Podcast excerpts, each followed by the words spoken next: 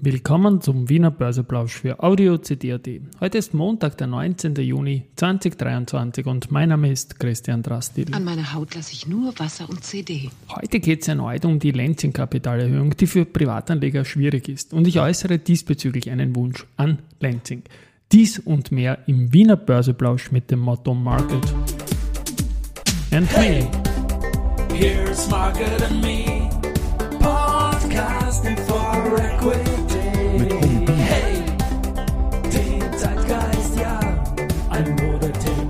Ja, die Börse als Modethema und die Juni-Folgen des Wiener Börseplausch sind präsentiert von Wiener Berger und LLB Österreich. 3164,78 Punkte, ein Minus von 0,63 Prozent, jetzt um 13.34 Uhr. Ähm, auf der Gewinnerseite die Lenzing wird hier angeführt mit einem Plus von 3,5 Prozent, da komme ich dann noch ausführlich dazu. Dann die SBO mit plus 1,1%, Prozent, die Strabag mit plus 1,0% und Verliererseite die Föst minus 2%, der Verbund minus 1,6% und Andritz minus 1%. Beim Umsatz ist es so, dass heute jetzt die Lenzing auch vorne ist mit 8,2 Millionen Euro, dann die erste Group mit 6,4 und die OMV mit 3,7. Bei der Lenzing äh, muss man folgende Dinge anmerken und das ist sicherlich als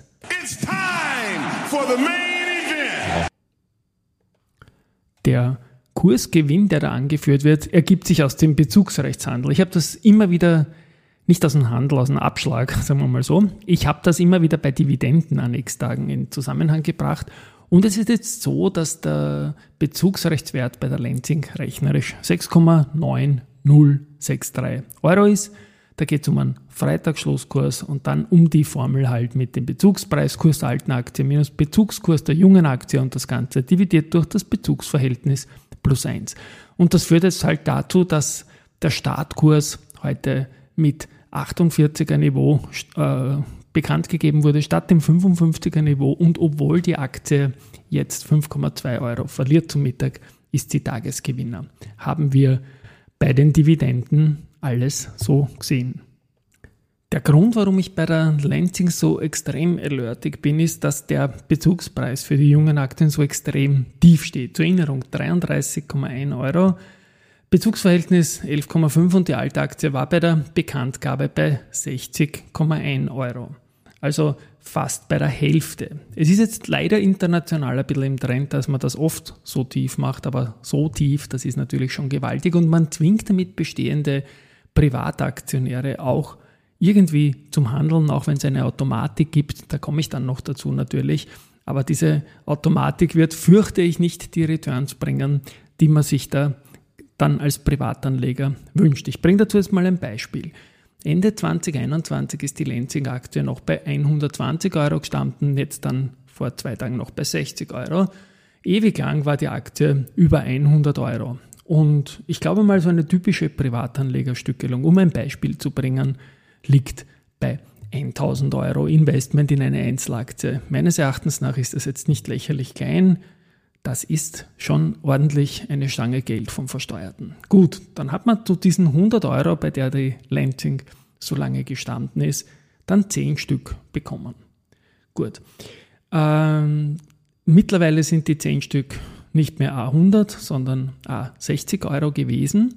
Das heißt, man hat eh schon einen Verlust gehabt und jetzt kommt die Kapitalerhöhung zu 30 Euro und ich habe 33,10 genommen, möchte exakt bleiben. Jetzt habe ich dann 10 Aktien und damit auch 10 Bezugsrechte. Jetzt kann man natürlich sagen, mein Beispiel ist gemein, weil äh, 11 zu 5, wenn ich 11 Aktien hätte, dann wäre das natürlich, würde es sich besser ausgehen.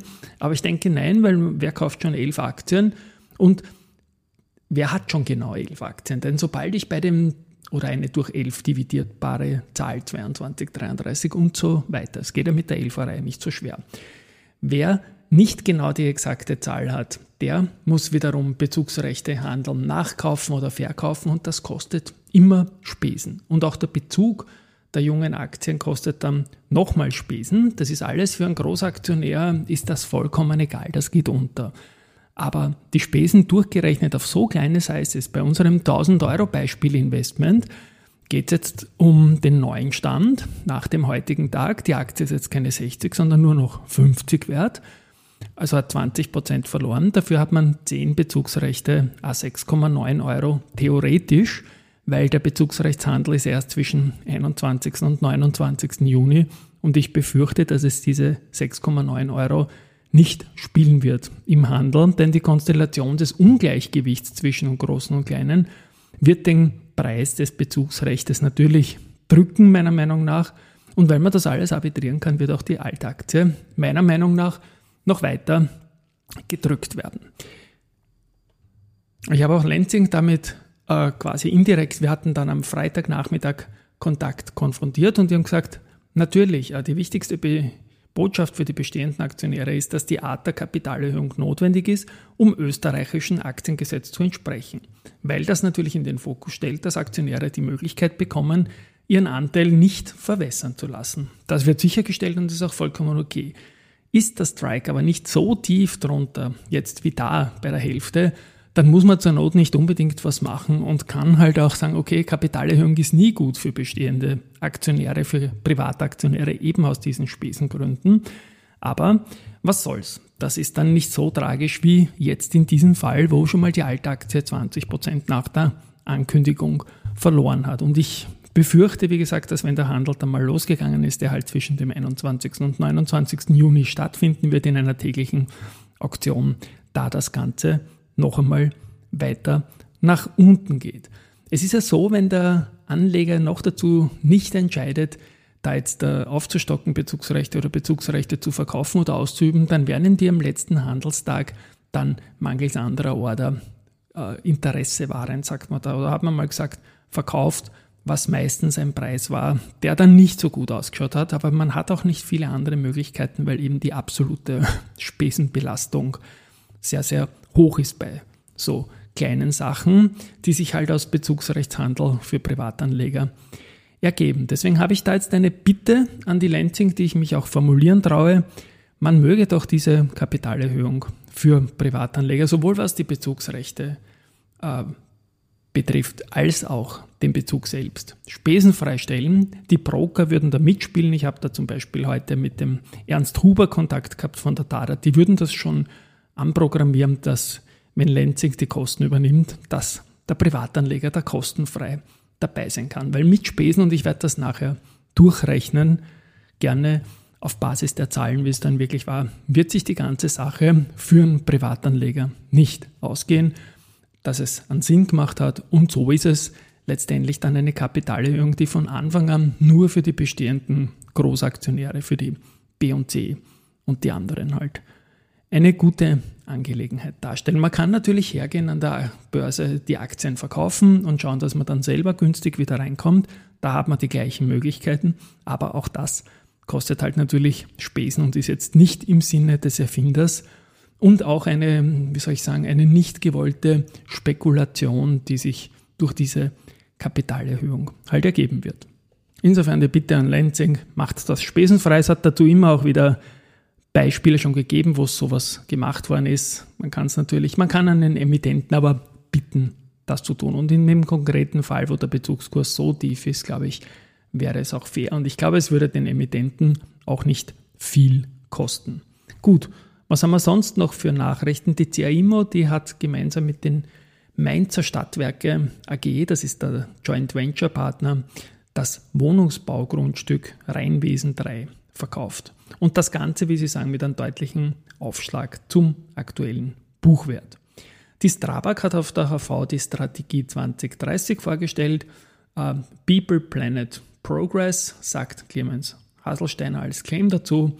Man will profitabel wachsen, einen echten Mehrwert für Mensch und Umwelt erzielen, bis 2030 eine EBIT-Marge von 6% zu erwirtschaften. Strabag kann gut EBIT-Margen im Baugeschäft erwirtschaften, haben sie auch in der Vergangenheit immer wieder bewiesen. 2022 waren wir jetzt schwächer als sonst, 4,2 Prozent, aber in der PIR der Bauwerte immer noch sehr, sehr stark unterwegs. Rosenbauer präsentiert einen neuen Waldbrandschutzanzug mit einem minimalen Gewicht von deutlich unter 2 Kilo für Jacke und Hose. Neue Leute gibt es im Aufsichtsrat der äh, Clean Energy und zwar Erwin Smolle, der ist Vorstand der Stadtwerke Klagenfurt und der Wirtschaftsanwalt Fritz Ecker, Partner von Oberhammer Rechtsanwälte, sind da neue Mitarbeiter. Die Oberbank, die kommt neu in den Phoenix Nachhaltigkeitsindex und die Burgenland Holding fällt aus dem Index heraus. Auch bei der Immofinanz und bei der ESIMO gibt es Vorstandsänderungen. Bei der ESIMO ist der Holger Schmidtmeier jetzt nicht mehr Vorstand. Das hat sich am Freitag dann offenbar kurzfristig so ergeben, ist ausgesandt worden und mit Ende des Freitags dann auch abgelaufen. Und die Radka Döring, die man bereits bei der Immofinanz im Vorstand sieht, ist in den Vorstand der S-Immo ebenfalls jetzt gekommen. Und bei der Immofinanz kommt ein anderer CPI-Manager dazu, nämlich der Pavel Mechura. Immofinanz, möchte ich dazu sagen, ist Head-to-Head -head mit der Don't die beste Aktie in Österreich heuer. Kein Österreicher dabei ist er schon seit einer Woche. Da war die Immofinanz auch die letzte Aktie, die noch drin war in unserem Cordoba Cup, der jetzt am Mittwoch, den 21. Juni, 45 Jahre Cordoba eben dann genau, wird begangen, äh, entschieden werden. Am Freitag war es so, dass die Volkswagen-Vorzug ausgeschieden ist und damit sind jetzt noch Commerzbank, BMW, Mercedes und Siemens drinnen. Zwei Autowerte, eine Bank und die Siemens halt, so als großer Deutschland-Mischkonzern.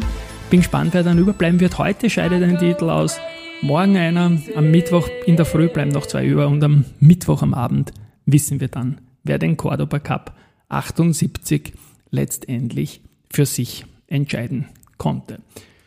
So, und abschließend gibt es noch Research. Montega äh, erhöht das Kursziel für Knaus Dabert von 74 auf 85 Euro und bleibt bei Kaufen. Haug und Aufhäuser bestätigt Kaufen für Do Co. geben ein Kursziel von 191 auf 195 Euro. Kepler Chevreux bleibt ebenso auf Buy für Do Co. und hebt das Kursziel von 120 auf 145 an. Odo BHF bekräftigt Outperform für Valneva, geht mit dem Kursziel von 9 auf 12 Euro nach oben. Also da insgesamt ein sehr, sehr guter Analystentrend. Heute am Abend gibt es die dritte Folge von 30x30 Finanzwissen pur. Da geht es darum, um die Empfehlung, dass man nicht zu groß starten soll, wenn man in den Aktienmarkt geht, nicht zu viel Size auf einmal reinzunehmen und schon gar nicht auf Schulden zu kaufen. Tschüss und Baba bis morgen, dann mit dem nächsten Lansing Update.